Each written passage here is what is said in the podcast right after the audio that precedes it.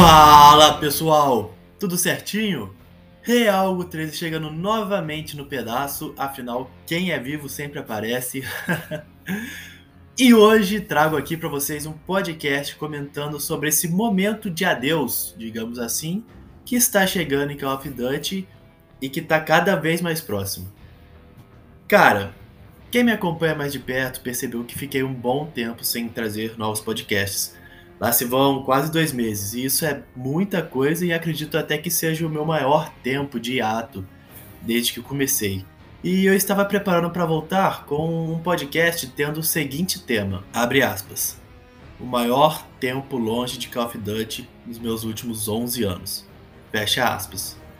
A minha ideia era comentar um pouco do desânimo com a franquia mesmo com todas essas novidades chegando agora no fim do ano e no final das contas seria um podcast mais melancólico, sabe? Porém, veio o anúncio da Season 5 do Vanguard e admito para vocês, eu nem lembrava que tava para chegar a Season nova, eu juro. Acontece que eu abri o Twitter e tava lá, o trailer. Aí, mano, nisso me deu um toque para fazer algo mais alto astral, sabe? Uma parada assim, mais leve, sem essa tristeza, esse sad boy todo aí. então eu animei de falar da seguinte situação. O que nos foi apresentado no trailer e roadmap da quinta temporada do Vanguard, que por sinal será a última do Warzone como conhecemos, e tentar compreender essa mensagem de despedida por parte da Activision. Por isso, o tema do podcast, né, o título é o começo de um fim em Call of Duty. Bom, pessoal, na quinta-feira, dia 18 de agosto, nos, nos foi revelada a Season 5 de Call of Duty Vanguard, né? E assim, cara, despirocaram total. que os caras não estão nem aí mais, cara, querem nem saber. Ele, pô, eu acho que eles falaram assim, mano, tá acabando mesmo esse rolê que só deu dor de cabeça. Bora meter o louco de motinha, tiozão. O que acontece é o seguinte: o tema dessa temporada será, abre aspas, Última Batalha, fecha aspas. E eles trarão nada mais, nada menos que Menendez, vilão do Black Ops 2, Al-Assad, vilão do MW 2017, né, o COD 4, e ele aparece também na campanha do MW de 2019, no reboot. O Rock, vilão do COD Ghosts, e a Seraph, que é uma antagonista ali do Black Ops 3. Pera aí, Hugo. Pera aí. Calma, vamos lá. Então a gente está em Call of Duty Vanguard, um código que se passa na Segunda Guerra Mundial. Suas temporadas são o desenrolar da história pós estes eventos, nos anos que dão sequência a ele ali. E então você está me dizendo que esses vilões do futuro, né? Como a gente pode, como você mencionou aí, Hugo, que tem o Menendez do BO2, que é em 2025, tem o Al-Assad ali, né, que é, se for levar em conta o MW de 2007, aparece ali no entre 2007 2008 ali, ou então se for levar em conta o MW de 2019, é, 2019, obviamente.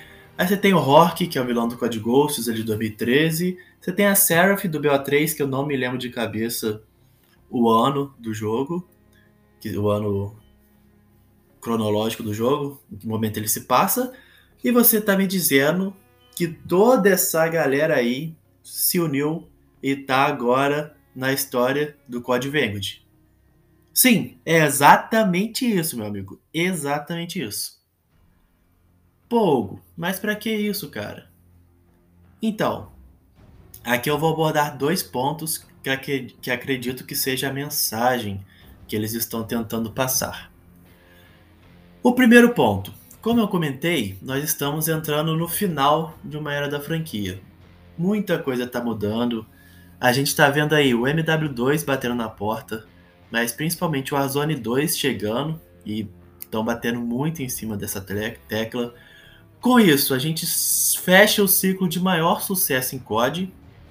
Pode não ter sido o mais popular, pode não ter sido o melhor, pode não ter sido mais prazeroso, mas se for pegar em números, foi o ciclo de maior sucesso. O Warzone faturou muita grana para a franquia, mesmo sendo free to play. E não digo nem só diretamente com as microtransações, mas indiretamente também. Afinal, muitos players compraram o código do ano só com a intenção de upar arma pro Warzone. Foi assim com MW, foi assim com Cold War, foi assim com Vanguard. E muitos não, não compravam o COD para fazer nada mais além disso. Literalmente só upar arma e jogar Warzone. Então, por mais que seja o um momento de merda do Warzone atual, sabe? Passou hype, virou um jogo mais de nicho mesmo. Ele foi importantíssimo e principalmente ficou marcado em muita gente. Cara, o Warzone tem só um pouco mais de um ano de lançamento. Nem parece ser só isso, é muito pouco. E eu lembro de momentos jogando esse game, cara, que me bate uma nostalgia muito sinistra. Parece que foi algo que rolou há cinco anos, de tão intenso que foi. Então, assim, é muito forte esse sentimento. Quando eles trazem a última season de sua história e colocam o nome de Última Batalha, é para aflorar isso mesmo.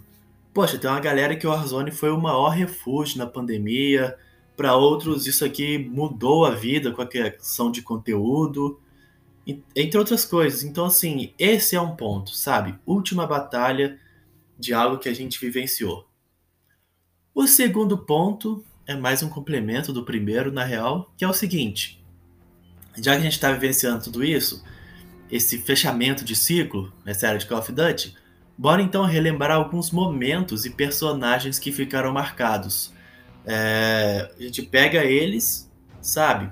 Bate uma nostalgia ainda mais forte e traz todo mundo. Com isso, eles foram lá e buscaram o Menendez, a Seraph, o Assad e o Rock para personificar esta mudança de etapa.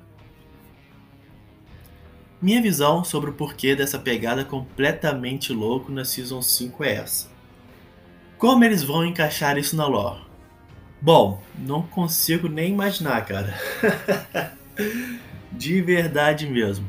É, eu acredito sim que seja canônico e eles serão encaixados na história do Vanguard.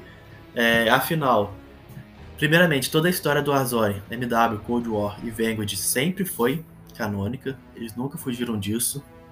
E nós temos também o trailer que mostra o que está acontecendo na ilha de Caldeira atualmente. Então, eu não acho que vai ser como no COD Mobile, por exemplo, onde só chegam skins de personagens clássicos do COD sem ter algum contexto, assim. É, e pode ser que entre eu gravar esse podcast e postá-lo, saia alguma explicação oficial disso aí. Mas imagino que só venha a ter mesmo essa explicação, no mínimo, quando chegar a Season 5 mesmo, que vai ser lançada quarta-feira, dia 24. É, então assim, cara, eu tô curioso. Porque não faz sentido nenhum esses personagens juntos, mas enfim, meteram o louco. Total, total. Galera, antes de dar continuidade aqui no assunto, quero dizer que. Porra! Galera, antes de dar continuidade aqui no assunto, quero dizer que este podcast é editado pelo Léo. Notícias, curiosidades e tudo sobre games e que você encontra no Clube do Game. No Instagram e na Twitch você encontra como arroba Clube do Game On, no Twitter como arroba cdg underline Léo, que é o clube do game também. E ele também possui um podcast onde eu já até participei, que é o Clube do Game. Bora prestigiar o trabalho incrível que o Léo faz, trazendo sempre o conteúdo mais atualizado possível e nos mantendo informados, seja no Instagram, Twitter, na Twitch ou pelos seus podcasts, além de produzir entrevistas muito boas com vários produtores de conteúdo do Brasil. Bora lá te garanto que vale muito a pena. Bom, pessoal, este foi o podcast de hoje, que foi bem curtinho, ainda bem. Trouxe aqui um pouco sobre a questão da história dessa última season do Vanguard e a minha visão sobre o porquê dela ser diferenciada do jeito que é. Que para mim é para passar mesmo esse sentimento de término de ciclo e um recomeço na franquia. Não entrei na questão do conteúdo que chegará para o multiplayer, zombies e Warzone, porque seria fugir do tema proposto para hoje. Avisando também que a frequência dos podcasts irá aumentar, nem que seja na marra. Afinal, agora a gente vai vai entrar numa época movimentada, né, de COD. Então, vou ter os meus reviews, né, sobre o multiplayer e sobre os zombies do Vanguard com o fim da vida útil do game. Tem a beta do MW2 chegando que com certeza jogarei e trarei aqui a minha opinião. Rumores fortíssimos indicam que o Warzone 2 chegue no dia 16 de novembro e não mais em dezembro, ou seja, estão adiantando a parada. Eu vou ser otimista e acreditar que seja porque o desenvolvimento está muito bem adiantado. Vou ser otimista, quem sabe eles aprenderam. É, então se preparem para uma sequência boa de podcasts sobre COD, mas quem sabe não apareça algum tema ou outro por aqui também entre esses episódios. Espero que vocês tenham gostado e gostaria de saber a opinião de vocês sobre essa quinta e última temporada, se vocês animam jogar ela um pouco mais do que foram as outras temporadas do Vanguard. E também gostaria de receber uma opinião sincera sobre a qualidade do podcast. E por último, mas não menos importante, peço encarecidamente que compartilhem e indiquem ao máximo para a galera, pois isso me ajuda muito e me incentiva a dar continuidade nisso aqui. Show?